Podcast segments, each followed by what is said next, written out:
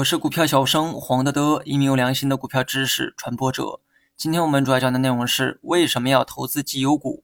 投资股票呢，找对绩优股啊，无疑成功了百分之八十。对于绩优股呢，没有统一的一个评价标准。一般来说，主要有这样几种观点：每股税后利润在零点五元以上，净资产收益率在百分之二十以上，市盈率呢在二十倍以下为绩优股。这几个标准啊，都有各自的道理，但多少呢有一些肤浅。考察一个公司的业绩如何，应当呢综合多个方面下结论。除了上述几点之外，还应该从以下四个方面去研究。首先，第一点呢是财务状况。一个公司的财务状况主要涉及资本结构、偿债能力、盈利能力等几个方面。别的不说啊，你至少也要选择那些负债低、盈利强的公司，才有可能找到绩优股。那么第二呢是经营状况。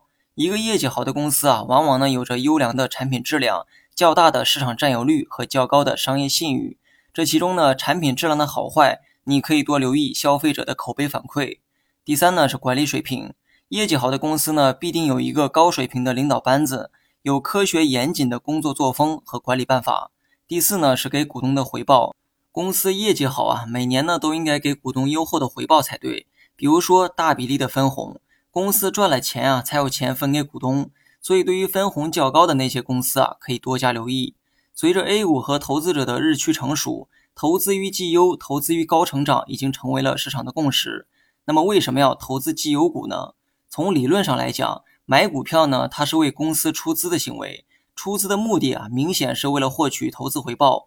而公司能向股东提供多少回报，取决于公司的利润，也就是业绩。业绩好，回报给的就高。业绩差，回报自然就低，而亏损呢，说明投资者不仅得不到回报，还要用本钱去还债。因此呢，绩优股啊，当然会受到市场的欢迎。但也有人会说，哈，绩优股呢，股价太高，成本大；绩差股呢，股价低，成本也低。一旦说有了业绩的提升，那么股价上升的空间呢，也很大。这个说法呢，也有道理。但是请记住，股市中呢，没有人能做到预测未来。既然未来啊，无法预测。那我们只能通过公司历史表现来下判断。与其相信绩差股业绩会改善，何不相信绩优股业绩会保持呢？至少从概率上来讲，绩优股保持绩优的概率要高于绩差股变平庸的概率。好了，本期节目就到这里，详细内容你也可以在节目下方查看文字稿件。